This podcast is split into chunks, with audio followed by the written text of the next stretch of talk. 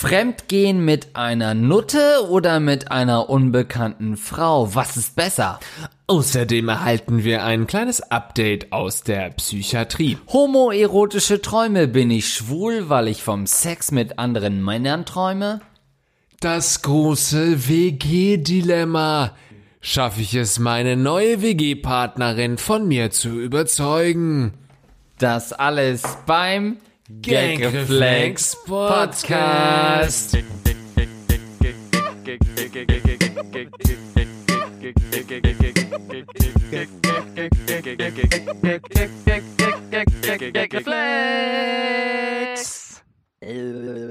Und damit herzlich willkommen zum Gagreflex Podcast mit Andreas Linksch. Und Lars Pausen. Schön, dass du da bist. Schön, dass ihr auch wieder zuhört. Ihr könnt uns eure Probleme und Fragen schildern an folgende Adresse mail. Wir lesen eure Fragen vor und machen uns ein bisschen drüber lustig. Mhm. Und ähm, ja, wenn ihr wirkliche Probleme habt, dann geht woanders hin, denn hier werdet ihr in den Dreck gezogen. Richtig. Und das ist vielleicht mal schön, aber wenn es wirklich ernst ist, dann wendet euch bitte an andere Podcasts. ich bin sehr gespannt, was du wieder als Eingangsfrage rausgesucht hast. Ich weiß immer nicht so genau, was mich erwartet bei Gagreflex. Andreas ähm, sucht immer die Fragen raus, um das, also ich lese sie zwar alle, ja. aber Andreas äh, sucht sie dann aus und editiert die ganze Nummer. Und ich bin sehr gespannt, was du als erste Frage rausgesucht hast. Ich schreibe auch, wenn wenn Mädel schreibt, sie ist Escortdame, schreibe ich sofort zurück, äh, geh, slide sofort in die DMs, nie kommt was zurück. Warum? Weil ich ein peinlicher Typ bin. Guten Abend, Lars und Andreas. Euer Podcast ist wirklich super und bringt einem immer Danke. wieder zum Lachen. Ich kann kaum die neuen Folgen abwarten. Ja, tut uns leid. Doch nun zu meiner Frage. Ich, männlich und schon länger in einer Beziehung, habe im vergangenen Jahr in unregelmäßigen Abständen drei homoerotische Träume gehabt. Einmal war ich dabei sogar eine Frau. Ich stehe eigentlich nur auf Frauen, doch haben mich diese Träume, die mir sogar sehr gefallen haben, etwas verwirrt. Da dies kein einmaliger Traum war, bin ich mir unsicher, wie ich damit umgehen soll. Hattet ihr auch schon mal solche Träume? Mit freundlichen Grüßen. Naja, also äh, da sind wir uns ja wohl alle einig, oder? Dass wir alle schon mal homoerotische Träume hatten, die aber in meinem Fall zumindest nicht erotisch waren. Also ich habe schon auch geträumt, dass äh, irgendwas mit einem Mann passiert ist, irgendwie, dass mein Vater... Nein, das nur nicht, aber ähm, ich kann mich schon dran erinnern, dass das mal passiert ist, aber es war für mich persönlich nicht, nicht erotisch, sondern... Ähm, auf irgendeine Weise wie gesagt, ne, ich sag ja immer, ey, Gagreflex Podcast, ich will, dass alle Homos äh, uns hören und so. Wir sind äh, totally der Podcast genau für die Leute. Aber für mich persönlich ist es halt nichts. Und deswegen spreche ich es jetzt aus. Es war für mich ein bisschen auch so ein, nicht ja, ekliges, also ein ekliger mhm. Traum dann eher. Ne? Also nicht homoerotisch, sondern homo-ekliger Traum. Homo-eklig, Genau, ja. nicht, weil ich Homosexuelle eklig fand, sondern weil das für mich, ne, sagen wir mal nicht eklig, sagen wir mal mhm. weird. Es war zu weird, at weird, als dass ich das in irgendeiner Weise anziehen fand. Insofern ähm, kann ich das verstehen und das heißt noch lange nicht, dass du homosexuell bist. Naja, ich hatte noch nie homoerotische Träume, weil ich nicht schwul bin. Also das spielt da natürlich mit rein. Ähm, und ich würde schon sagen, ich würde dir da komplett widersprechen, Lars, einfach weil wir mal auch wieder ein bisschen edgy werden müssen, jetzt wo oh. mir mein Neffe zuhört. ähm, ich finde. Oh, nee, das muss ich alles wieder ausbaden gleich. Das ist richtig und wir sind ein bisschen angeheitert und ich will mal sehen, wie du da die äh, Bundesgesetzbuch-Paragraphen äh, gerade zitieren kannst. Ähm, Folgendes, denn eigentlich. Nein. okay, damit ist mir komplett widersprochen. Eigentlich ist es ja so. Was passiert in Träumen? Lass uns das mal ganz kurz reproduzieren. Wir haben einen stressigen Alltag. Ähm, kurz haben, gesagt, man verarbeitet das Erlebte. So. Nee, ja, man äh, verarbeitet, ja, man verarbeitet aber auch Sachen, die so im Unterbewusstsein passieren, für die man sich im Alltag keine Zeit nimmt, die wirklich zu verarbeiten. Und ich finde, Homosexualität ist durchaus was, was man im Alltag erlebt und es sind ja auch oft Gelüste. Also ich habe es oft, ich träume von Sachen, äh, über die ich mir tagsüber keine Gedanken mache, weil ich nicht die Zeit habe. Und Schwulsein ist einer dieser Gedanken, für die ich im Alltag zu wenig zu Zeit wenig habe. Zeit für Homosexualität. Oder? Ich denke zu ja. selten an andere Penisse. Ja, ich finde auch, wir als Gesellschaft nehmen uns einfach zu wenig Zeit für Homosexualität. Ja. Das ist das große Problem. Und es, ich finde es schön an unseren Hörer, dass er sich die Zeit einfach nimmt ja. und sagt ganz ehrlich, what if? Ja, und dann absolut. take it from there, sage ich ja ganz gerne. Was könnte sein, wenn ich nicht so verschrobelt auf mein, und auf meine Heterosexualität eingeschossen wäre? Was wäre alles möglich? Meine Güte, ich könnte das machen, ich könnte das machen. Und dies. Ich könnte dies auch machen. ähm, ich lasse diese Gedanken nicht zu, weil ich das Bedürfnis nicht habe. Aber ich respektiere es komplett und da bin ich null voreingenommen, wenn man offensichtlich schwul ist. Ja, ich finde es schön, dass es noch in so eine seichte Richtung ging, weil du schon gesagt hast, ich soll hier mein Verfassungsbuch äh, zücken. Das, ähm, War nur ein Joke, du hast es komplett umsonst geöffnet. äh, was war denn die Frage von, von ihm? Ob er homosexuell ist? ja. Die Frage war, ob wir das auch schon mal hatten und Ja. er weiß nicht, wie er damit umgehen soll. Ja, und ich glaube, das ist wiederum so dieser Nebensatz, der, da- er weiß nicht, mit, äh, wie er damit umgehen soll, ist so ein bisschen auch, glaube ich, einfach aufgrund unserer homophoben Gesellschaft, wie wir erzogen und aufgewachsen wurden, dass man irgendwie immer denkt, oh nein, bin ich jetzt schwul? Und dieser Gedanke ist ja schon einfach indoktriniert bei uns, ähm, dass wir Angst davor haben, dann irgendwie uns outen zu müssen, weil das total schwierig ist, irgendwie seinen Freunden das sagen zu müssen, irgendwie als Außenseiter angesehen zu werden. Und diese Gedanken kämen einem nicht, wenn wir nicht in einer homophoben Gesellschaft leben würden, weil dann würde man einfach sagen, ach, ich hatte jetzt einen homosexuellen Traum, den fand ich ganz gut, kann ich ja mal ausprobieren. In dieser Welt möchte ich irgendwann mal leben. In der du frei homosexuell träumen kannst. Aber jetzt mal ganz ehrlich, ja, schön, wir haben jetzt das grundsätzliche bla bla bla, wir sind für alles offen und so, ist ja auch cool. Und das würden wir auch beide unterschreiben, wenn es uns unter äh, Waffengewalt vorgelegt werden würde. Alles cool. Ja, sind wir Finde ich gut, ja, dass jeder, du das cool findest. Jeder soll seine Sexualität ausleben und was man halt noch so sagt an dieser Stelle. Ja. Aber jetzt mal unter uns. Hattest du schon mal einen Homo, du fühlst dir einfach gerade am Bauch rum. Ja, Bist du schwanger gerade? hat mich mein Hund gekratzt. Wir gucken, ob es eine tiefe Fleischwunde ist oder nur ein Kratzer. Ja, was ist die Frage? Hattest du schon mal wirklich einen homoerotischen Traum? Fick. Hä, du Hallo. Hast, ich habe das doch schon beantwortet. Ja. Ja oder nein? Ich brauch's noch mal ganz kurz. Ja. So, und du, ich finde, es ist gay. Ich hatte das noch nie in meinem scheiß Leben. Ich bin ein anderes Jahr. Ich habe viel gesehen. Nicht so viel wie mein Opa. davor. Weil Ich würd's Angst gerne hast zulassen. Vor deinem inneren Ich, der immer noch der homophobeste Mensch ist, den ich kenne. Ich würde ja gerne, aber es geht nicht rein in meinen Schädel. Nee, ganz im Ernst. Also ich, ich würde mich unwohl fühlen, wenn ich damit aufwachen würde. Ist es nicht schön eigentlich, fällt mir gerade ein, was wir für einen Podcast kreiert haben, dass wir so wirklich so Ja. ein bisschen wie früher auf N24 links, rechts, hast du es gesehen? Mit, mit Schumacher und Blume oder so war das, glaube ich? Oder, ja, waren vielleicht zwei andere Du Akteure, meinst aber die dieses Augstein und Blume-Ding. Das war später. Das war Nee, später. nee, nee, das ich meine, äh. Schumacher, ähm, der, der. Ralf? Ralf Schumacher und äh, Reich Ranitzky. ist, ist ja auch egal. Aber dass wir da irgendwie ist es, Ja. fällt mir gerade erst auf, was wir für einen tollen Podcast haben, dass man da so unterschiedliche Eigentlich Strömungen auch hat. Ähm, nein, ich hatte jetzt keinen Homo, wie gesagt, keinen homoerotischen Traum, sondern einen homosexuellen Traum. nein, ich habe nie geträumt, äh, Sex gehabt zu haben mit einem Mann, das nicht. Aber ich glaube, ich habe schon geträumt, wie man so ein bisschen intimer wurde und gekuschelt hat, wo ich dann wirklich am nächsten äh, Tag so ein weirdes Gefühl hatte.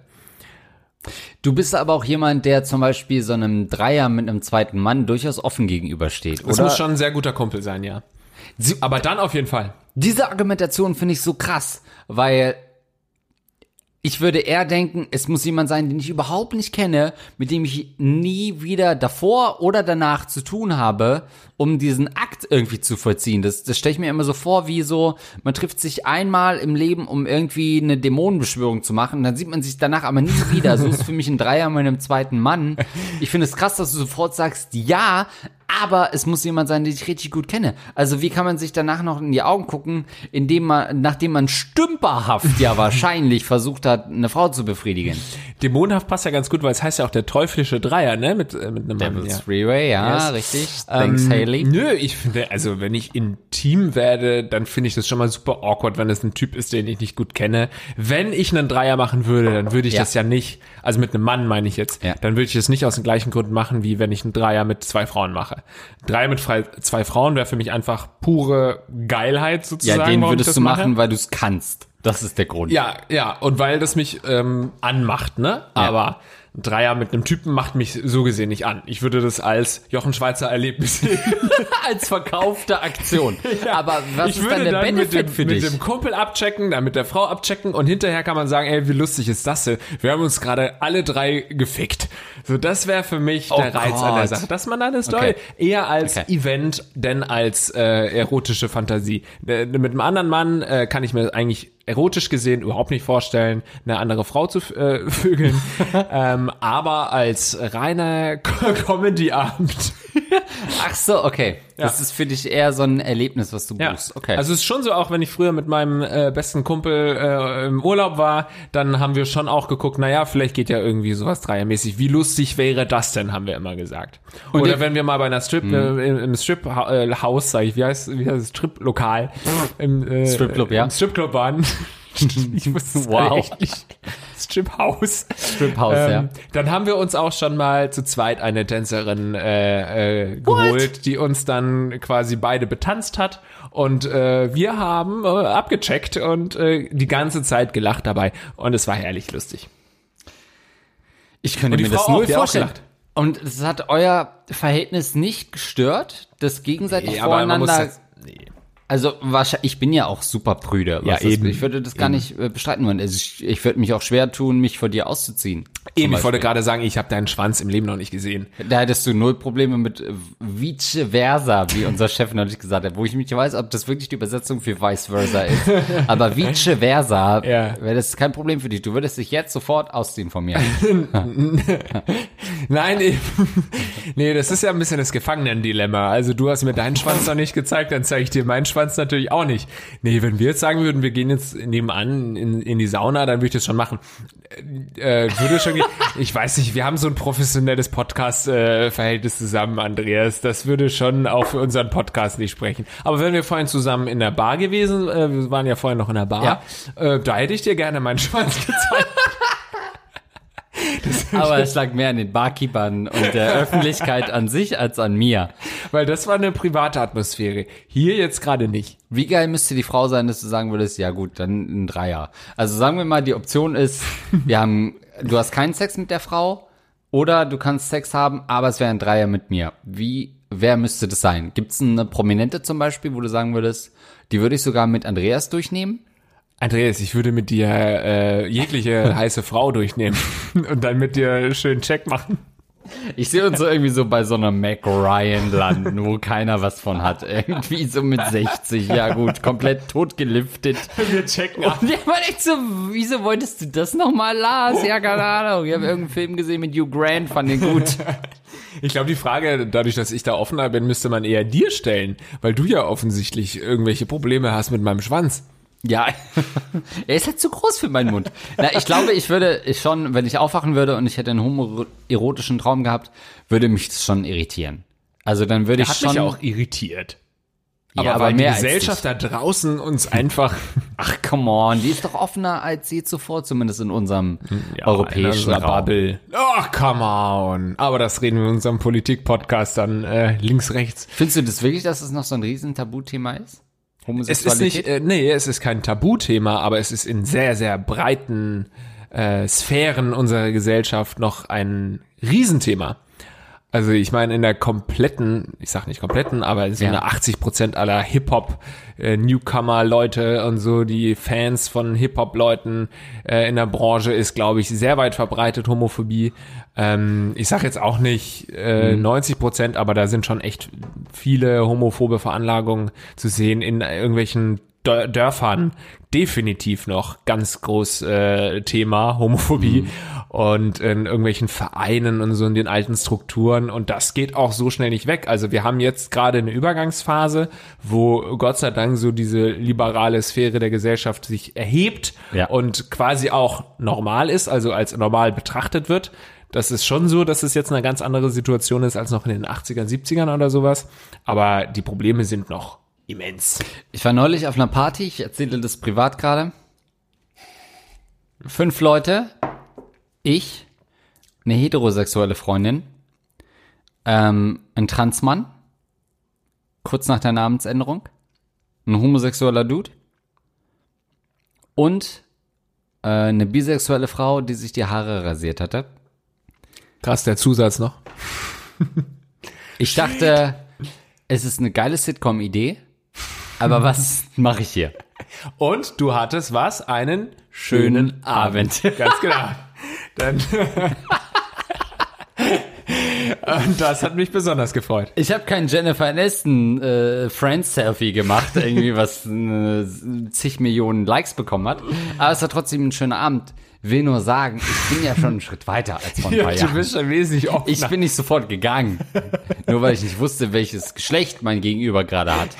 Oder in welchem Stadium es ist. Also es ist kein Problem mehr Nein. für dich, nur noch eine leichte Skepsis, die da. Genau, eine Raum leichte Skepsis ist genau das Richtige. Keine Vorurteile, kein, hä, das finde ich scheiße. Nö, so ein kleines, Ja. Ja, und es ist Nächste- ja auch schön, dass du das zugibst, weil Ja. das ist bei ganz vielen der Fall, ähm, dass sie da eine leichte Skepsis haben. Und ich glaube, unsere Gesellschaft würde es manchmal auch besser tun, wenn man nicht auf Krampf versucht, nicht Nee. anzuecken und zu sagen, nee, nee, ich habe kein Problem, sondern zu sagen, ey, aus irgendeinem Ja. Grund, wahrscheinlich einfach aus unserer gesellschaftlichen Erziehung, habe ich da einfach noch eine Skepsis und die spreche ich jetzt aus. Und ich glaube, wenn du das in der Runde ausgesprochen hättest, hätte es dir keiner übel genommen. Weil alle gesagt haben, das kann Ja. ich irgendwie verstehen. So, wir äh, kriegen natürlich jeden Tag viel Schlimmeres zu hören oder so. Ja. Aber das ist irgendwie schön, dass du das um, damit offen umgehst. Wie seht ihr das, liebe Zuschauer? Ja, und fairerweise muss ich das noch nachtragen. Klar, man selbst denkt natürlich immer, hey, wie tolerant bin ich? Aber man muss ja eigentlich ähm, Empathie beweisen und äh, sehen, dass es gegenüber krasse Diskriminierung gewohnt ist und Ja. er eingestellt ist auf, alles klar, der hat wahrscheinlich null Verständnis dafür. Ja. Und man selbst denkt natürlich so, huh, wie tolerant kann ich sein? Aber eigentlich ist ja das Problem bei dem anderen, dass er sehen muss, oh, wahrscheinlich ist er krassere Sachen gewohnt, wie du sagst. Und ähm, man ist ja eher schon einer der Besseren, wenn man nicht sofort irgendwie Ja, ja. komplett äh, auf ihn, Arschloch ist. Ja, auf ihn, äh, ihn fickt halt quasi. Und um zu sehen, was er für ein Geschlecht hat. ähm, ja, aber als es dann hieß, die bisexuelle Frau hat was mit dem Transmann, da war ich natürlich wieder komplett raus. nee, Das dann würde ich sagen, habe du ich warst noch nicht mal, verstanden. du warst da war mal ich weg. Du warst einen Schritt skeptisch. War raus. noch Nein, skeptisch. Da war ich Da raus warst und du raus, gesagt, okay. Äh, das gehört sich nicht. Hab's nicht verstanden und das gehört sich nicht. Nein. Aber, Gut, aber da kommen wir auch noch hin, dass du das dann auch wir hin. verstehst. Und, wir sind bei äh, 60 Folgen gerade erst. Mein Genau, ja. Irgendwann schaffst auch du es, komplett liberalisiert zu werden. Nee, ähm, also du musst dir überhaupt keine Gedanken machen. Ich glaube, das ist eine Sache, die, auch wenn Andreas sowas noch nicht hatte, das fast jeder Mann schon. Ja. mal hatte. Ähm, in irgendeiner Weise so eine, sei es Fantasie oder sei es irgendwie ein Traum einfach nur. Ähm, da brauchst du dir keine Gedanken zu machen. Vor allem, das fällt mir jetzt auf gerade. Wie falsch das schon ist, was ich bisher gesagt habe. Da waren einige falsche Aussagen dabei. Wenn man das jetzt mal mit den neuen Erkenntnissen der letzten Jahre Gesellschaftsentwicklung äh, durchleuchtet. Wenn ich sage, du brauchst dir keine Angst zu machen, ist- suggeriert das ja, Ja. dass es was Schlimmes wäre, wenn er jetzt homosexuell wäre. Und ähm, man muss dazu sagen, er, er hat die Frage ja oder die E-Mail ja so ein bisschen formuliert, als müsse er sich Angst machen. Ähm, schön, dass ich das gerade für mich ähm, äh, gelernt habe, dass Schön, ich dass du einfach so einen Moment bin. hast da drüben, ja. Nee, Ja. ähm, also da brauchst du dir keine Angst machen, weil es selbst wenn wäre es okay. Nee, also was sagt man denn dann da? Stimmt, dieses, da brauchst du keine Angst machen, das ist Quatsch, das sagt man nicht mehr. Das ist nicht richtig. Naja, doch. Nee, also, mach dir keine Gedanken vielleicht. Ma- Nee, auch falsch. komplett falsch.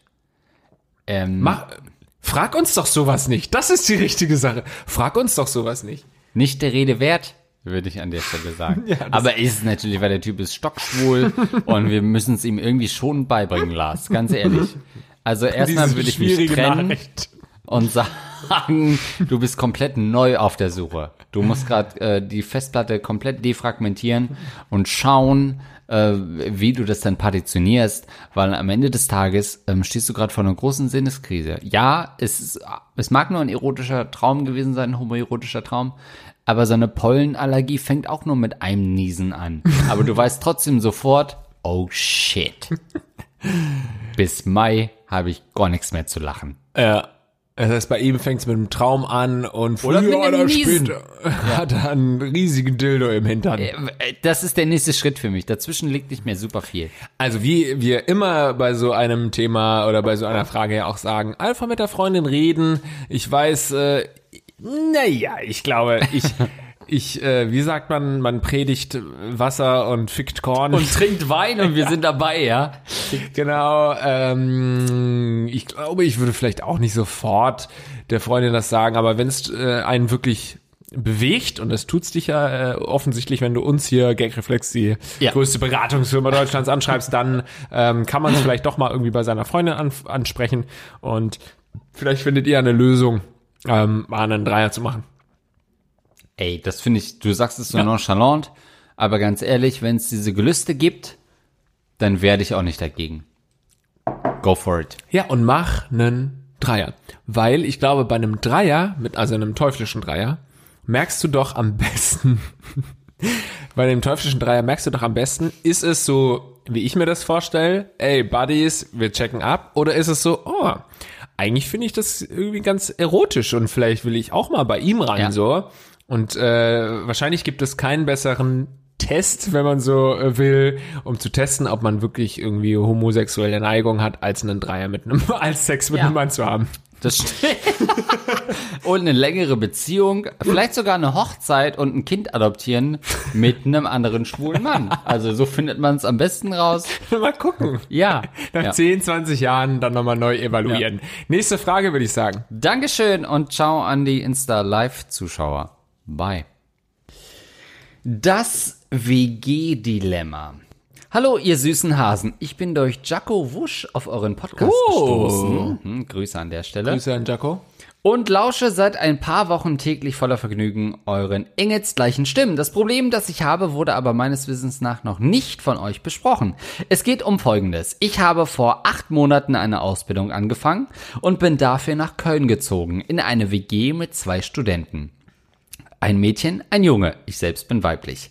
Jetzt denkt ihr sicher, dass etwas Versautes folgen wird und das stimmt auch. Die beiden sind total unordentlich und räumen nicht hinter sich auf. Ständig steht überall Geschirr rum und es nisten sich die Fruchtfliegen ein. Außerdem, und das ist eigentlich das größte Problem, reden wir extrem selten miteinander, meinen einander schon fast und wenn wir uns in der Küche treffen, ist mehr als ein verhaltenes Hallo nicht drin. Diese Probleme und noch tausend andere haben mich dazu bewegt, mir eine neue WG zu suchen. Jetzt zu meinen Fragen. Wie kann ich dafür sorgen, dass äh, ich meine neue Mitbewohnerin diesmal richtig kennenlerne und nicht nur zweckmäßig mit ihr die Wohnung teile? Es ist mir nämlich wirklich wichtig, dieses Mal ein gutes Verhältnis zu ihr aufzubauen und sie tatsächlich kennenzulernen. Allerdings bin ich nicht besonders extrovertiert und schlecht im Smalltalken. Was habt ihr für Tipps? Und viel spannender, was habt ihr für WG-Erfahrungen gesammelt? Liebe Grüße, eine treue Gag-Reflex-Hörerin. Das finde ich eine richtig ähm, tolle Frage. Auch von Jaco nichts mehr gehört, ne, seitdem sie hier war. Mal, mal wieder schreiben. Grüße! Jaco, schreib mal wieder. Ja. Äh, Finde ich eine tolle Frage, weil ähm, irgendwie betrifft es alle in unserem Alter. Irgendwie Ja. hat jeder schon mal überlegt, ziehe ich an eine WG oder man wohnt in einer WG? Wie ist das so? Erstmal ganz kurz Thema Sauberkeit. Das, das Ja. war zwar jetzt nicht Teil der Frage, aber ähm, Teil der Nachricht. Da äh, finde ich, ich bin echt ein unordentlicher Typ, aber wenn ich in einer WG wohne, dann versuche ich schon, weil ich dann einfach nicht mehr für mich unordentlich sein kann, sondern ja auch meine Unordn Unordnung Ja. ähm, dann auf den anderen übertrage sozusagen. Da versuche ich schon ein bisschen empathisch zu sein und ein bisschen auch mal einen äh, Abwasch zu machen. Ähm, Gerade irgendwie so in Hostels zum Beispiel, wenn man unterwegs ist, dann finde ich es ein Unding, wenn man dann nicht seine Sachen wegräumt, so weil du weißt genau, da muss jetzt 20 Leute müssen auch noch kochen.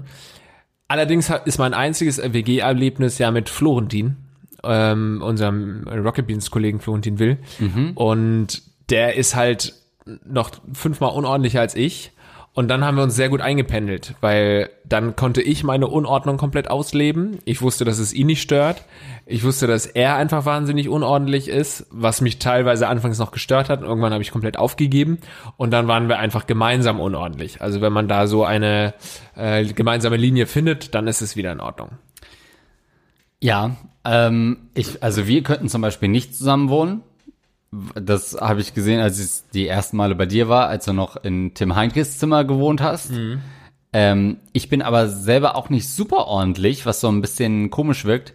Jetzt kommt wieder Chauvinismus Andreas, aber ich habe bisher immer mit Frauen zusammen in der WG gewohnt, die beide immer der ordentlichere Teil war. Ich war aber nie so ein Typ, der irgendwie, keine Ahnung, irgendwie äh, Geschirr in seinem Zimmer hat antrocknen lassen oder so, wenn es irgendwie da ist. Das habe ich. Ich wollte dann aber immer einen Gegenpart haben, der eher ordentlicher ist als ich selbst, ähm, als irgendwie selber der der äh, ähm, der ordentliche Part zu sein in der WG ähm, weil ich das auch überhaupt nicht abkann. Ähm, aber ich finde es auch, jetzt zum Beispiel sind wir beide in so einem Alter, wo WGs für uns absolut No-Go sind. Also keiner von uns würde mehr noch in eine WG ziehen. Und ich finde, man ist dem so schnell auch entwachsen, weil man so eine Zeit hat, gerade wenn man studiert, aus finanziellen Gründen, dann vielleicht danach noch, wenn man in einer neuen Stadt ist, aus sozialen Gründen und so weiter. Aber sobald du einmal raus bist aus diesem WG-Leben, gibt es keinen Weg zurück. Sobald du das erstmal irgendwo alleine wohnst oder mit einer Partnerin wohnst oder whatever, dieses WG-Leben, man fragt sich danach immer, wie hat man das eigentlich geschafft? Sein Leben so zu organisieren, so viele Kompromisse zu machen mit jemandem, mit dem man nicht mal fickt. Oder? Naja, Florentin und ich hatten schon Sex. Nein, ähm, ganz kurz noch so unordentlich bin ich auch wieder nicht, Andreas. Ich weiß. Du bist ein äh, ähm, da kann man sich schon, also ich finde schon, wir könnten in der WG wohnen. Nein. Nein, könnten wir wahrscheinlich nicht. Du bist ja viel zu penibel, hast zu viele Frauen da jeden Tag. Ähm, nein, die Sache mit der WG, ich würde das nicht unterschreiben. Ähm, teilweise würde ich es unterschreiben. Ja, wie soll ich das vor Gericht jetzt machen? Du hast eine halbe Unterschrift. Naja, also ich würde, ich könnte mir schon vorstellen, wenn ich, also ich wohne ja quasi in einer WG mit meiner Freundin sozusagen. Das zählt natürlich nicht.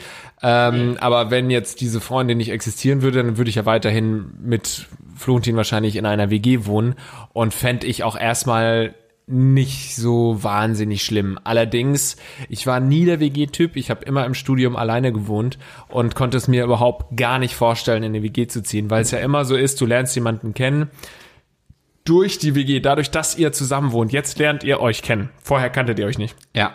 Das wäre für mich in meinem privaten Umfeld, weil ich wirklich so eine krasse Privatsphäre habe, so einen krassen, ey, ich wohne hier, das ist irgendwie so mein Ding und wenn da eine fremde Person ist, finde ich das schon richtig anstrengend und, und ich kann mich da nicht richtig wohlfühlen, wenn ich mit einer fremden Person zusammenlebe. Allerdings, wenn man sich mit einem Kumpel zusammentut und sagt, lass uns zusammenziehen, kann ich mir das schon für äh, einen gewissen Zeitraum auch äh, vorstellen. Aber jetzt auch noch? In deiner Lebensphase jetzt? Naja, jetzt ja gerade sowieso nicht, aber grundsätzlich, ey, bei mir kommt das Problem dazu, dass ich halt auch äh, wohntechnisch große Anforderungen habe und halt gerne innerstädtisch äh, wirklich ähm, im Puls der Zeit wohnen will. Und wenn du da alleine was suchst, kannst du es eigentlich fast nicht bezahlen oder es sind halt so richtig hässliche Wohnungen. Und ähm, dann kannst du aber schon eher in einer WG eine schönere Wohnung, so irgendwie, ich stehe auf Altbau, ähm, kannst du eigentlich alleine überhaupt gar nicht bezahlen in der Innenstadt. Ähm, und gut, du wohnst ein bisschen außerhalb und so und kannst äh, diese Wohnung hier haben, aber das wäre halt nichts für mich. Und alleine könntest du hier nicht, äh, ja, alleine könntest du so eine Wohnung hier nicht in den, noch näher im Zentrum haben. Ähm, also ja, natürlich mit der Partnerin zusammenwohnen ist natürlich de facto auch eine Wohngemeinschaft im eigentlichen Sinne, aber ich finde es immer noch was anderes, wenn man als Gegenwert zumindest ja. Sex hat. Dann sind, Ja. äh, dann sind, Bezahlung. Ja, genau, weil dann sind, finde ich, also wenn du halt sagst, ey, ich will lieber das größere Zimmer, ja, dann blas mir ein. ja, das ist halt okay, das ist eine gängige Währung. Wenn du sagst, ähm, keine Ahnung, äh, ich, äh, meine Eltern kommen zu Besuch, das ist schön, dann will ich dich in den Hintern ficken. Äh, das sind halt, finde ich, so normale Gegenwerte, die man mit einer normalen Mitbewohnerin nur selten hat. Nur wenn sie es auch mag und äh, ja. Ne? Also ich finde, das ist nochmal was anderes als eine normale Ja, wir sind uns einig, dass es ein. Unterschied ist, ob du mit einer Freundin zusammenwohnst oder mit einem WG-Kollegen. Da sind wir uns, glaube ich, sehr Ja. einig, ja. Ähm, aber also jetzt noch mal eine WG ziehen könnte ich nicht, aber um, um mal auf ihre um ihre Frage mal zu konkretisieren, weil sie sagt, Ja, ja, ja, ja, hey, ja, ja. Nee, ähm, vorher noch ganz kurz. Einen kleinen Okay. Exkurs. Ich bin noch lange nicht fertig, was das WG-Thema angeht. ähm, Ja. äh, ich habe eine Zeit lang dann auch wieder gesucht nach, also ich führe quasi, quasi die Anmoderation zur Beantwortung Ihrer Ja. Frage. Ähm, mal wieder gesucht nach Wohnungen oder so. Ich glaube in Hamburg auch anfangs und habe dann geguckt, wo kann ich hier wohnen. Ähm, bevor ich dann bei einem Kollegen untergekommen so. bin, ähm, habe ich geguckt, ja, wo kann man hinziehen? Ähm, und habe dann auch so WG gesucht und eben ein paar WGs angeschaut. Und ich muss sagen, was mich wirklich immer mega abgeschreckt hat, war, wenn dran stand, das ist keine Zweck-WG. Weil Mhm. ich muss sagen, entweder ich ziehe mit einem Kumpel zusammen oder mit einem Freund, einer Freundin oder mit einem, der mich überhaupt nicht interessiert und der sich überhaupt nicht für mich interessiert. Ähm, dass man dann wirklich einfach so sein, äh, jeder sein Ding macht und nicht so dieses, ja, es ist keine Zweck- Zweck-WG, weil dann ziehst du da ein und dann kommt's drauf an, die nächsten drei Monate. Verstehst du dich gut mit der Person? Du ziehst, du kaufst die Katze im Sack. Wenn nicht, hast du ein scheiß Problem, weil die wollen, die wollen das nicht, dass du in deinem Zimmer bleibst. Und wenn du dich gut verstehst, ist ja natürlich alles wunderbar, ne? Aber wenn du dich nicht gut verstehst, hast du ein scheiß Problem. Deswegen lieber nicht hinschreiben, das ist keine Zwecke-WG, sondern macht doch einfach euer Ding. Dann lernst du den kennen und dann ist er entweder cool und ihr habt eine schöne WG zusammen oder ihr merkt, ihr seid persönlich gar nicht auf einer Ebene und dann kann jeder sein scheiß Ding machen. Eigentlich steht dann in der Anzeige ähm, Mitbewohner gesucht und ein bester Freund. Weil je kleiner die WG ist, also wenn zum Beispiel, also meist steht sowas ja bei so Zweier- oder Dreier-WGs, wo halt wirklich das WG-Leben noch super intim ist und man wirklich sich gut kennt im Idealfall. Also in einer Dreier-WG kann man nicht komplett anonym irgendwie nur äh, zwei Stunden in seinem Zimmer sein und keiner kriegt was von einem mit. Aber ich finde es auch super herausfordernd, wenn, wenn man sofort weiß, alles klar, ich muss jetzt eine enge Bindung zu dieser Person aufbauen, um überhaupt in dieser WG verbleiben zu können. Weil manchmal passt es eben auch nicht. Das schreiben halt auch auf Leute in die WG-Anzeige, die super uninteressant und langweilig sind. Und nein, ich will nicht gut mit dir befreundet sein. Ja, ich wollte hier wohnen, aber du bist bocklangweilig. und jetzt, was machen wir jetzt? Kann ich da wohnen und du Ja. gehst? Du hast halt einen Job, der super boring ist. Ähm, du arbeitest lange. Natürlich koche ich nicht um 23 Uhr mit dir noch. Gar keinen Bock.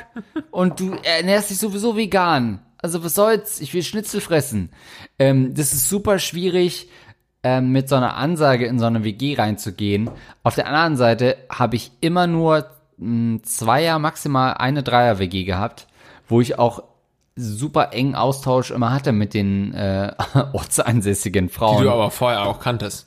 Nee, die ich vorher Nee? nie kannte, sondern Ah. es war immer so eine WG-Sache. Aber für mich war das schon auch immer wichtig, dass ich irgendeinen Draht zu den Leuten hab. Aber es ist nun mal auch so, ja, natürlich zieht man nicht in eine Zweck-WG, aber manchmal ergibt sich das dann, dass es eben doch eine ist. So, Mhm. weil sie einfach der Arbeitsrhythmus anders ist. Mit anderen ist man richtig gut befreundet. Ja, eben. Dann, Ja. aber es ist immer nicht zu erzwingen und es ist schwierig, wenn Leute manchmal suchen sie über so ein WG-Ventil eben auch eine gute, eine gute Freundin Freunde, oder einen ja, guten Freund, meintest, ja, ja. was man nicht immer automatisch mitliefern kann. Nee, und du kannst es auch nicht bei dem ersten äh, Bewerbungsgespräch zur, zur WG Nee. rausfinden. Dann ist der vielleicht total sympathisch, aber merkst dann, du weißt ja auch nicht, wenn du mich kennenlernst, was für ein unordentlicher Typ ich bin. Dann, lernst, dann, dann ziehen wir zusammen, du findest mich anfangs irgendwie äh, wahnsinnig toll, ne, weil ich so ein toller, charismatischer Dude bin.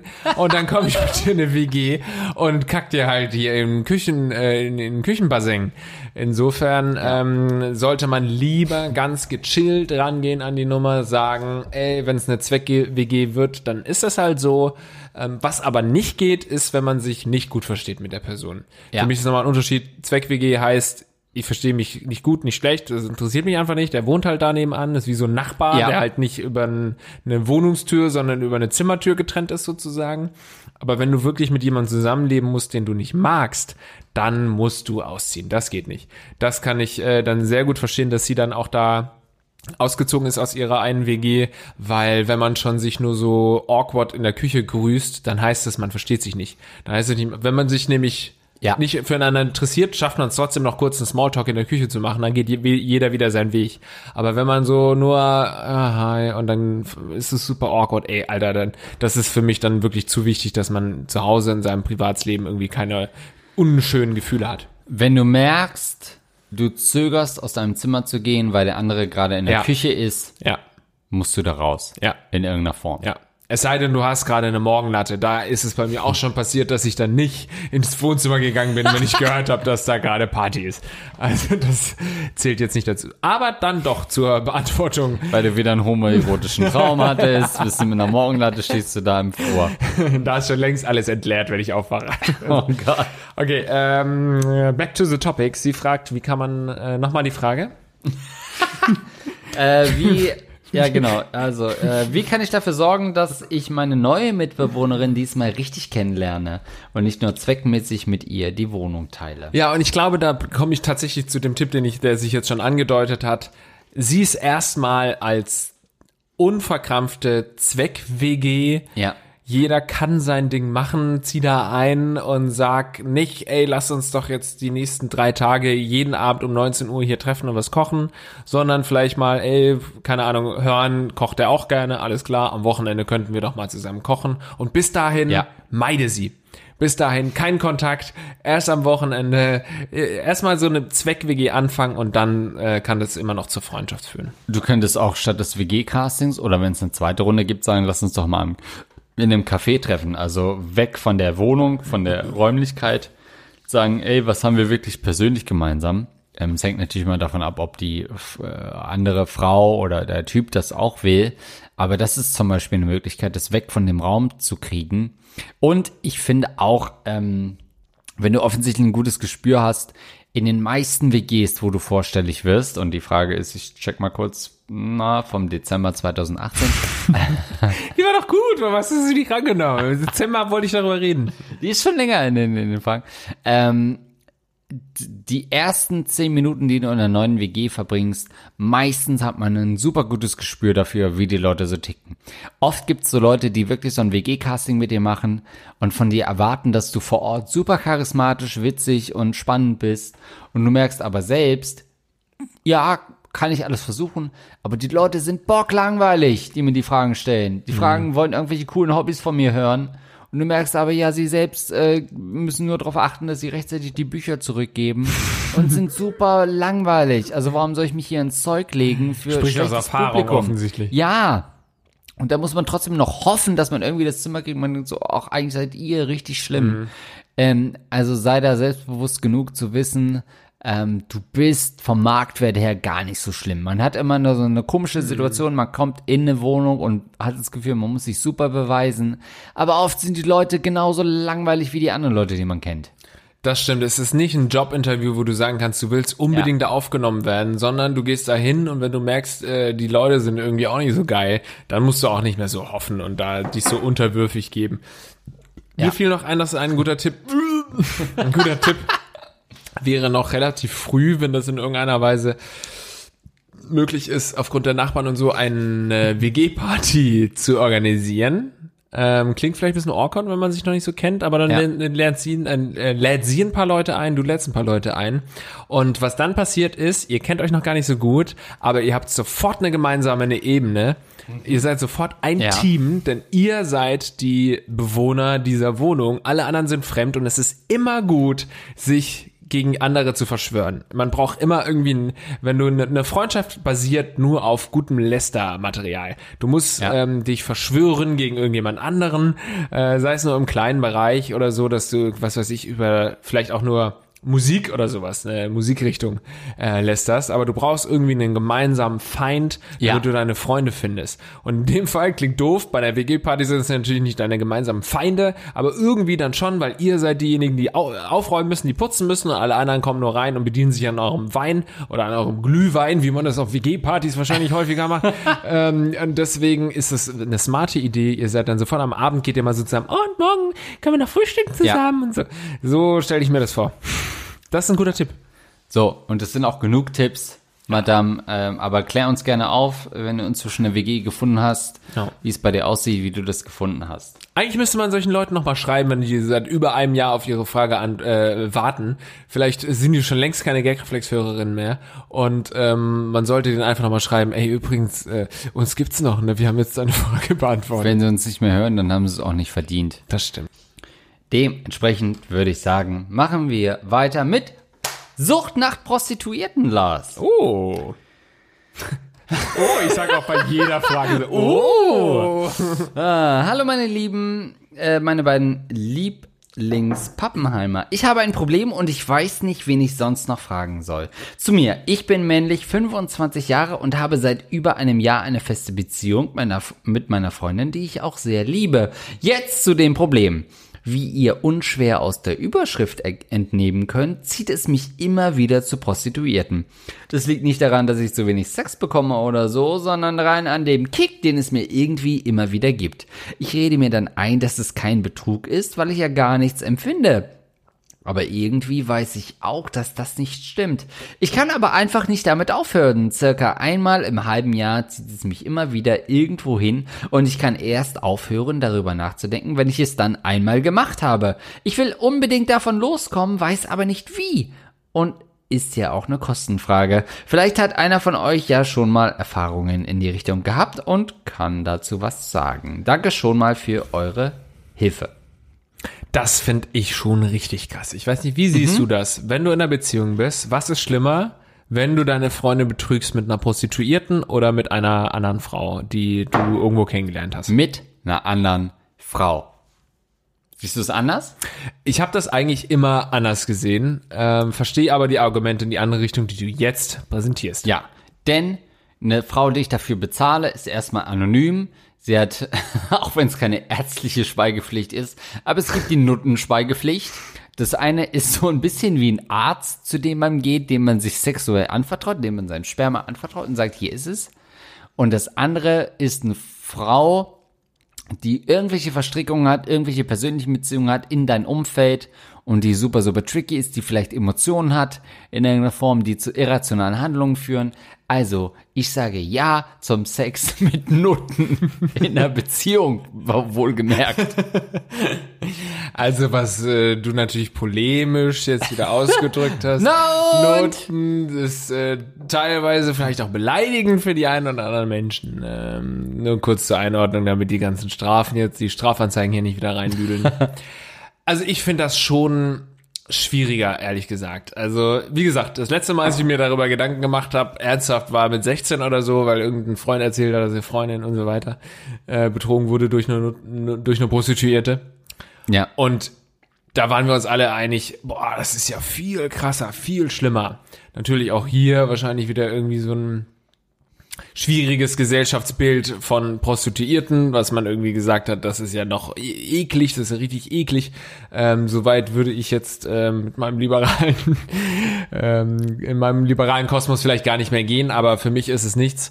Und Mhm. ähm, trotzdem kann ich verstehen, dass man sagt, es ist irgendwie schon noch mal grotesker, wenn du dir wirklich eine Prostituierte holst ähm, und mit der schläfst. Warum? Ich möchte dir das Gegenargument sagen. Ja. Wenn du in einer Beziehung bist und eigentlich geht's dir gut mit dem Sex, warum dann nicht einfach weiter mit deiner Freundin schlafen? Wenn du in einer Beziehung bist, aber Weil sie scheiße denkst, ey, bläst. das ist immer nur eine Frau und irgendwie will die, reizt mich was anderes. Ja. Und dann bist du betrunken auf einer Party, lernst eine kennen und vögelst die. Dann ist das natürlich genauso Fremdgehen. Aber ich finde, da ist noch mal ein bisschen weniger Betrug. Da steckt irgendwie so, naja, man kann sagen natürlich, das eine ist irgendwie emotional betrügen, mehr emotionaler Betrug, weil du halt die Frau auch kennenlernst und dann mit der Ja. schläfst und so weiter. Bei einer Prostituierten weißt du genau, die hat keine Gefühle für dich. Du hast keine Gefühle für sie im besten Fall. Und deswegen ist alles easy. Aber dieser Schritt ist, finde ich, größer. Zu sagen, ich rufe jetzt da eine Prostituierte an oder ich gehe zu dieser Frau hin, zahl viel Geld, also äh, für Ja. Otto Normalverbraucher schon viel Geld, so 150 Euro oder sowas sind die Straßenpreise denn aktuell. Ja. Ähm, zahlst du, um Sex zu haben mit einer Frau, da bist du auf so vielen Ebenen gerade deine Freundin am Betrügen ähm, und äh, so ein lang geplant und durchdachtes Ding, was es sehr oft ist. So ein, im Endeffekt unterschreibst du in gewisser Weise einen Vertrag, dass du jetzt gerade deine Freundin betrügst, weil du das nämlich sogar noch finanziell honorierst, dass du deine Freundin betrügst. Im Gegensatz zu, okay, du bist auf einer Party und schläfst halt irgendwie mit einer dann abends. Was nicht, nicht besser ist oder so, aber ich finde schon, dass da man nicht sagen kann, es ist weniger schlimm mit einer Prostituierten. Du erkaufst dir im Prinzip so eine Anonymität zurück, die du trotzdem mit Geschlechtsverkehr aufwiegst, aber eigentlich in dem Wissen oder in der Hoffnung, dass diese Person nie wieder in deinem Kosmos in irgendeiner Form stattfinden wird, was du bei einer fremden Bekanntschaft nie ausschließen kannst oder selbst, dass sie dir per WhatsApp schreibt oder per Instagram, dass sie mit dir in Kontakt bleiben will, dass sie irgendwann zwei Jahre später sagt, dass du sie irgendwo triffst in irgendeiner dummen Situation und dass sie sagt, ah, warte mal, wir kennen uns doch.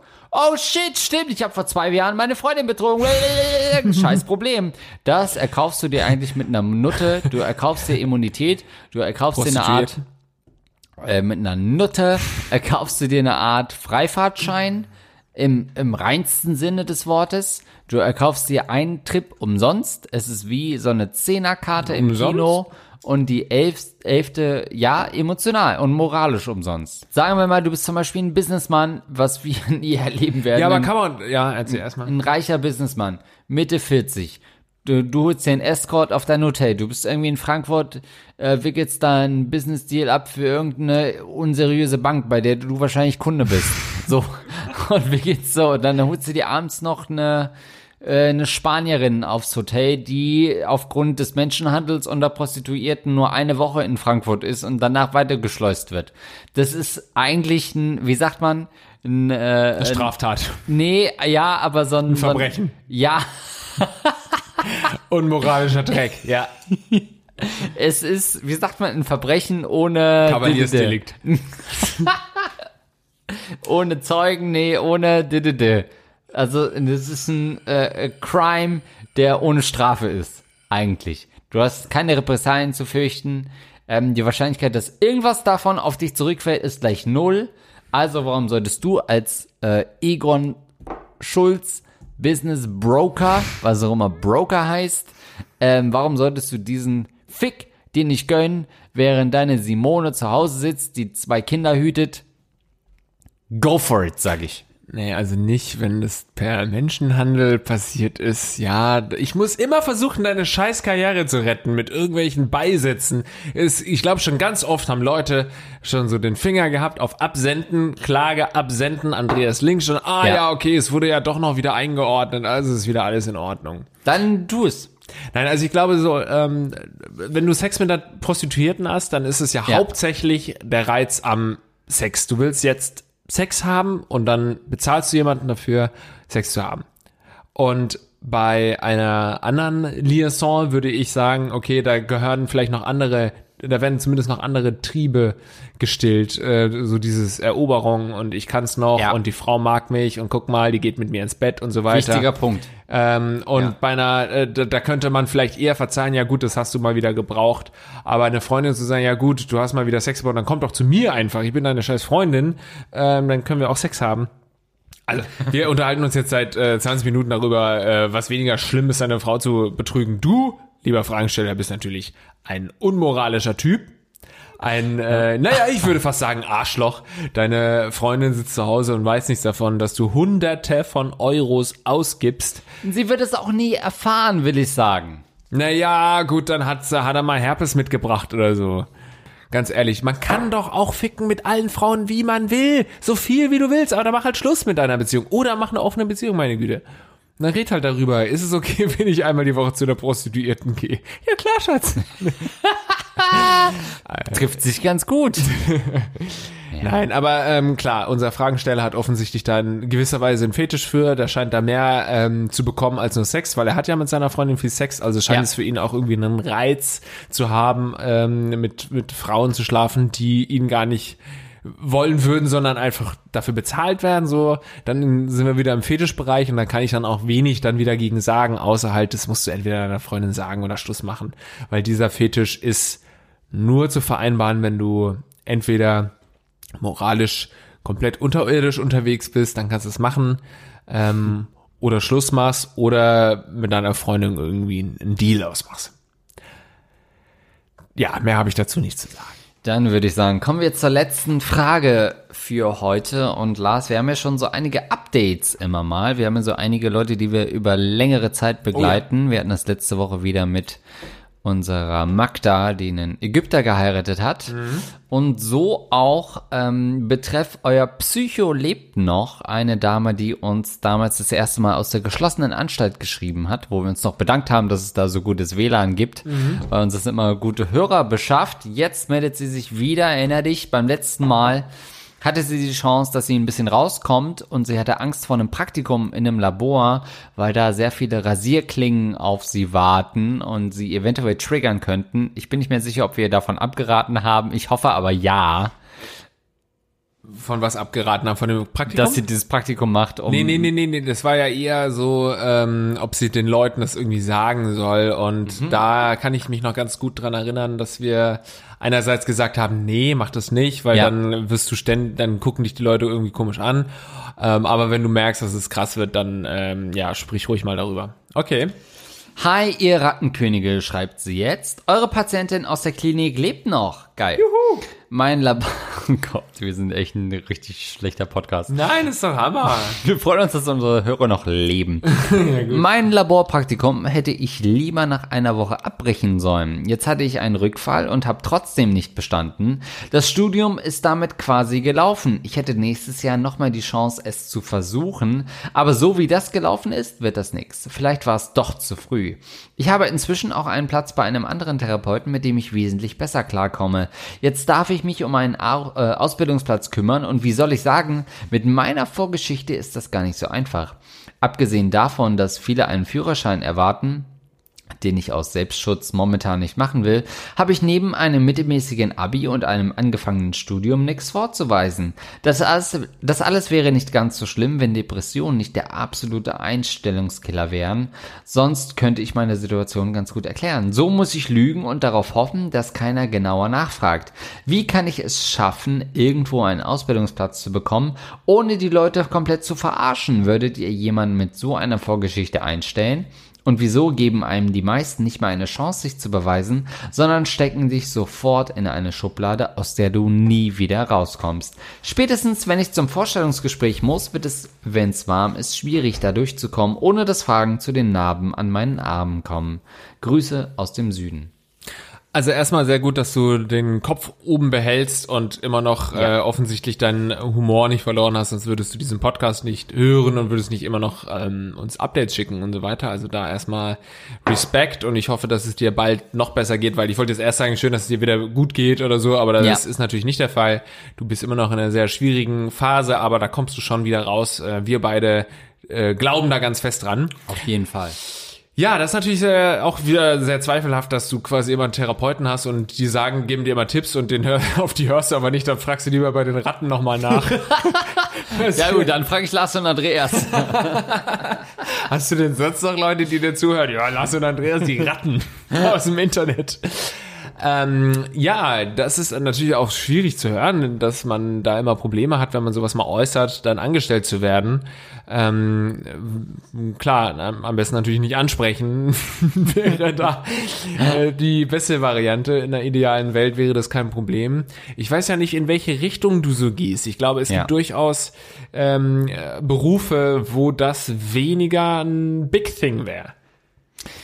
Vielleicht mal die, die, die Richtung überdenken. Ähm, ja, also als zum Beispiel TV-Autor oder so ist es durchaus normal, dass man Depressionen hat und man würde da vielleicht nicht so auffallen.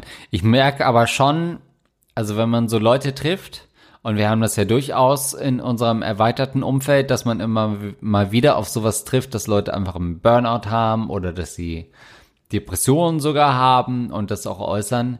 Ähm, ich finde nach wie vor, auch 2019, wo dieses Thema vielleicht nicht mehr so super präsent ist wie noch vor drei, vier Jahren, wo man das Gefühl hatte, es war fast schon so eine Volkskrankheit und alle hatten plötzlich Depressionen. Es verursacht immer noch so einen Stempel im negativen Sinne. Man hat schon das Gefühl, okay, da ist jemand mit einer psychischen Krankheit in irgendeiner Form, der ist nicht so belastbar, dem können wir nicht so viel zumuten. Wir wissen nicht so richtig, was hat er eigentlich schon durchgemacht. Ähm, und es ist äh, alles ein bisschen schwierig, solchen Leuten vorurteilsfrei zu begegnen ähm, in, in den verschiedensten Branchen. Ähm, aber ich finde schon, dass äh, das was ist, mit dem unsere Gesellschaft heutzutage eben äh, lernen muss zu leben. Ja, und das auch irgendwie nicht, also es sollte nicht zur Normalität werden. Jetzt ist wieder irgendwie schwierig, wie man sich da ausdrückt. Ähm, natürlich sollte es zur Normalität gehören, dass Leute ähm, psychische Erkrankungen haben.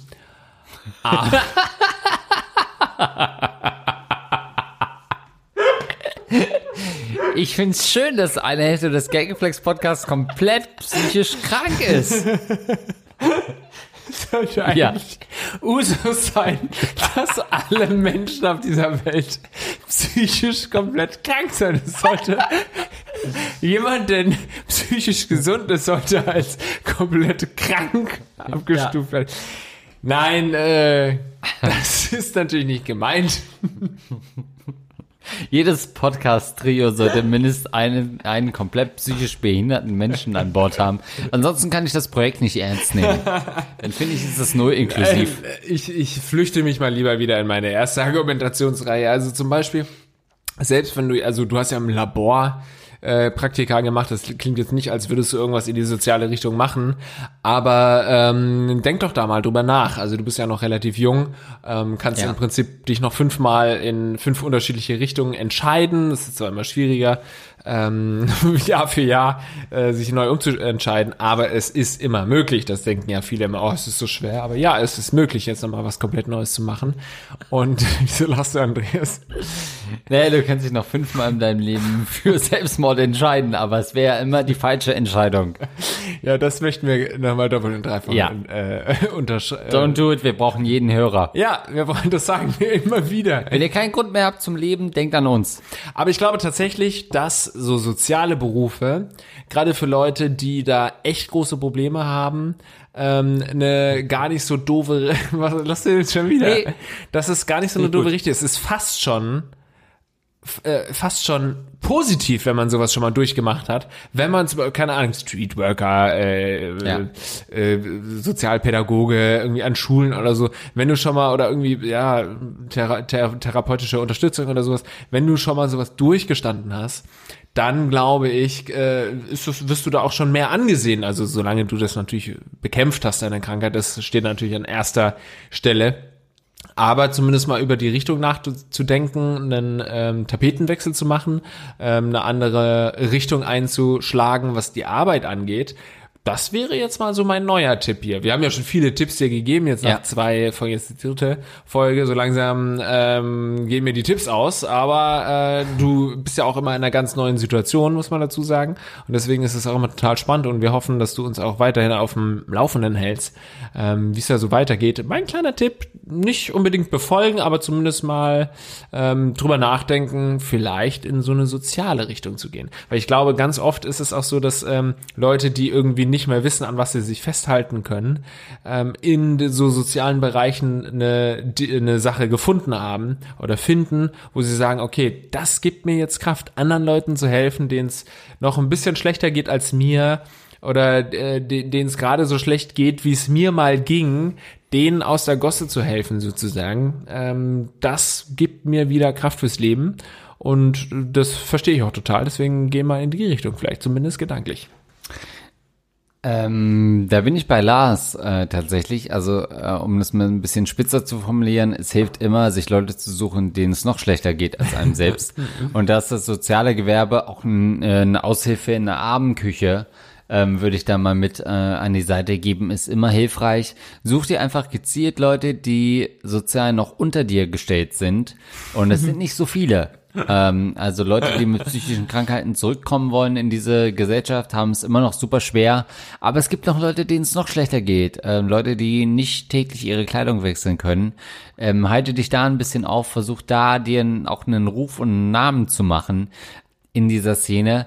Ähm, ja, es ist natürlich, also wenn ich jetzt als Arbeitgeber auf deinen Lebenslauf blicken würde, und ich wüsste, okay, alles klar, du warst jetzt anderthalb Jahre in einer geschlossenen Anstalt, hast vielleicht schon ein, zwei Therapien hinter dir, hast vielleicht ähm, den äh, dementsprechend in der Zeit nicht gearbeitet, dann ist es natürlich schon schwierig, dich dann jetzt zum Beispiel in einem Sägewerk einzustellen, ne? wo ich eher äh, darauf bedacht bin, dass die Leute mit sich drehenden Zähnen Holz schneiden, dann wäre das halt richtig schlecht, dich da einzubauen, weil ich nicht glauben würde, dass du dich darauf fokussieren könntest. Ähm, aber in so Berufen wie den Medien zum Beispiel, Ja, stimmt. naja, meine Güte. Ich glaube, die Medien sind sind, schon, Auffangbecken. Ja, wir sind wirklich da ein Auffangbecken für psychisch Kranke, für gescheiterte Leute, Mhm. für äh, Leute, die offensichtlich größere ähm, Probleme haben, die sie in den Medien ganz gut lösen können. Wobei ich glaube, dass wirklich die Medien da äh, nicht der beste äh, Ort wäre. Also ich glaube, da wären die Möglichkeiten groß, äh, aufgenommen zu werden. Aber ob du dadurch dann wirklich gesund würdest, weil wir kennen ja wirklich aus unserem Arbeitsumfeld genug Leute, die ähm, durch die Medien quasi äh, psychisch äh, krank wurden. Ja. Ähm, insofern ist das vielleicht nicht das aller, allerbeste. Ich würde eher in die soziale Richtung gehen. Aber was ich auch nochmal sagen wollte, wollte, das ist natürlich schon immer noch, wie du das auch betont hast, schwierig, äh, dass psychisch Kranke auch komplett normal aufgenommen Ja. werden in der Gesellschaft. Ähm, beobachte aber wirklich mit Freude, muss ich sagen, dass auch da so ein bisschen ein Aufschrei, ich habe es vorhin bei Homosexuellen gesagt, aber auch ähm, da gibt's diesen diese Bewegung quasi auf Twitter zum Beispiel äh, von Leuten, die öffentlich sagen, ich bin psychisch krank, ich lasse mich behandeln und äh, ich schäme mich nicht dafür.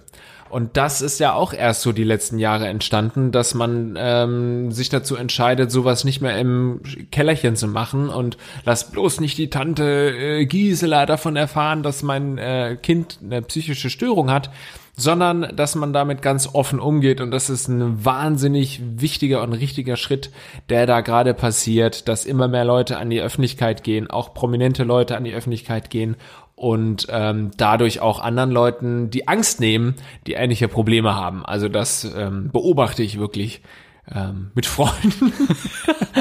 Ich habe mich auch gerade vorgestellt, wie du auf einer Bank sitzt und einfach zufrieden nix und sagst, ja, endlich äh, äußert sich eine Cameron Diaz auch mal. Aber ich finde, in Hollywood hat es aber auch schon so einen Fadenbeigeschmack, dass man so das Gefühl hat, man braucht irgendwas psychisch Krankes, äh, dass man schick und in ist. Also ich finde, da hat es fast schon so eine äh, Perversion erreicht, dass man so das Gefühl hat, jeder gute Promi, der was auf sich hält, braucht irgendeine Krankheit oder irgendeine Störung ähm, und irgendeine, irgendein Therapist, äh, der irgendwie sich einmal die Woche um einen kümmert, ähm, äh, um irgendwie noch schick zu sein. Bei Künstlern ja schon immer so gewesen. Also die erfolgreichen Künstler haben ja alle, nee, nicht alle, aber ein, ein auffällig, ein signifikant großer Teil der berühmten Künstler der letzten 500 Jahre ähm, hatte, äh, hatte einen Knacks. Und ja, diese Studie habe ich angestellt die letzten 20 Minuten. Ja. Ja, ja, Was, was sind so deine Top 5 Künstler, die ein offensichtlich psychisches Problem hatten? Van Gogh. Safe. Du siehst aus wie ein junger Van Gogh. Ja, sagen mir genug Leute. Dann hier, äh, hier die ganzen Rolling Stones Kollegen. Michael Jackson. Michael Jackson natürlich, komplett einen an der Waffel gehabt. Ähm, hier der Kurt, Kurt, Kurt, Cobain. Cobain, ja. Wie viele brauche ich noch? Die sind vier, die fallen nicht mehr fünf an aus 500 Doch, Jahren. Sicher. Ich habe schon die Rolling Stones genannt und allein das sind fünf. Nö, Das und dann nicht. hier Robin Williams. Das klang wie Robin Williams. Robin Williams, ja, okay, gut. Ja. Also schon einige. Und natürlich, wenn wir noch weiter zurückgehen, hier Mozart, Beethoven, hatten alle komplett einen an der Waffel, wenn du das nochmal recherchierst. Würde ich nochmal, äh, würde ich noch mal nachtragen, zumindest bis zur nächsten Folge recherchiere ich das nochmal ein bisschen an, aber es waren sehr viele Leute aus dem 20. Jahrhundert, die du da genannt hast, aber Wie auch, gesagt, die letzten 500 Jahre. ja, aber du hast hauptsächlich die Stones gesagt, äh, Kurt Cobain, wir sind alle im 20. Jahrhundert gerade, Goethe? die du genannt hast. Goethe hast du gar nicht genannt. Beethoven? Und Goethe hatte fucking nochmal überhaupt kein Problem. Was ist dein Problem mit scheiß Goethe? Strauß. Das werden wir alles noch recherchieren. Friedrich Strauß? Lass mich in Ruhe. Wir reden schon seit zwei Stunden hier. Wie lange geht die Aufzeichnung schon? Ja, seit gestern. Gut. Liebe Leute, ich würde sagen, das waren eure Fragen. Und uns fehlten die Antworten. Herrlich war das mal wieder. Ich fand, das war ein richtig schönes Themen-Potpourri. Wenn ihr wollt, dass dein, eure Themen rankommen hier beim Ja. Gagreflex Podcast, ähm, ihr könnt da kreativ sein. Es müssen keine Liebesthemen sein, wie ihr gehört habt. Es können auch berufliche Themen sein, sonstige Probleme, die ihr irgendwie habt. Dann schickt uns einfach eine Mail an mail at gagreflexpodcast.de. Wenn ihr uns unterstützen wollt, dann könnt ihr das ähm, gerne tun. Zum Beispiel auch mit einer positiven Bewertung auf iTunes oder hier Absolut. mit einer Unterstützung auf Patreon, die wir ähm, hier traditionell vorlesen. Und zwar einmal unsere 5 Dollar Supporters. Wir kennen und lieben sie alle. Und zwar Hassmeister Krause, Daniel Elsner, Luxen, Paul-Erik Larsen, Fabian Spapinato, Lukas Rauscher, Florentin Will, Geföhnte Hoden, Niklas, Buenaventura, Sitzfleisch, äh, Schmiedli Hidli Du, das enorme Lineal, Gras Erigel, Paulsen, André Raden, R to the North Star, Tromboness, Yannick, Interfractor 7890, Snack Besteck, Benji, Henrik Petersen, Ferry der Ficker, Awesome Vieh, Eduard K., Rattenmann, das Goldene Prinz Albert Lineal, nee, das Goldene Prinz Albert Piercing, Piercing. sorry. äh, Gaylord, wie hart wichsen, will hart wichsen. äh, Smart Kabel Dude, Alexander Kalemba, MC Sniper, Fozias, Marvenger und Next Gen Pam. Vielen Dank also an unsere 5 Dollar Unterstützer. Wenn ihr wollt, dass die Liste irgendwann zu groß wird, dann erzählt äh, euren Freunden von diesem Podcast. Und unsere 10 Dollar Unterstützer, auch da nochmal Dankeschön, ein voran Hans Gock, Gock, der uns mit 15 Dollar pro Folge unterstützt. Außerdem Aaron Abenteuer, Basti Winkler, Simon Müller, Zimtraucher, Captain Jizz, Fresh Imbiss, Dalo, der Rattenfänger von Hameln und Mone Warner. Also, wenn ihr auch eure Namen einfach ändert und das ein bisschen witziger gestalten wollt, äh, wie Captain Jisp Fresh im Biss, dann äh, freut das Lars Pausen. Und natürlich könnt ihr uns auch ganz straight über PayPal, mail at geflexpodcast.de unterstützen und das tun zum Beispiel für diesen Monat André F. und natürlich Min D. Vielen Dank auch an euch süßen Zuckerschneckchen. Dankeschön, das war's für diese Woche. Wir sehen uns nächste Woche wieder beim Gagreflex Podcast. Dankeschön für eure Unterstützung. Bis zum nächsten Mal. Ciao.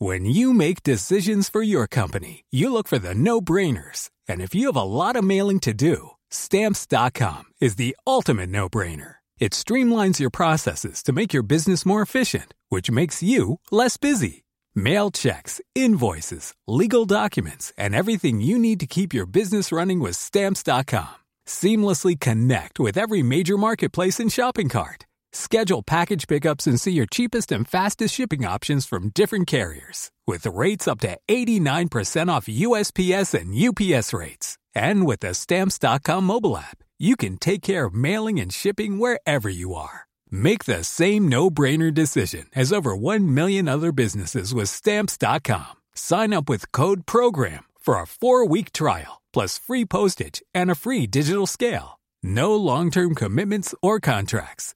That's stamps.com. Code program.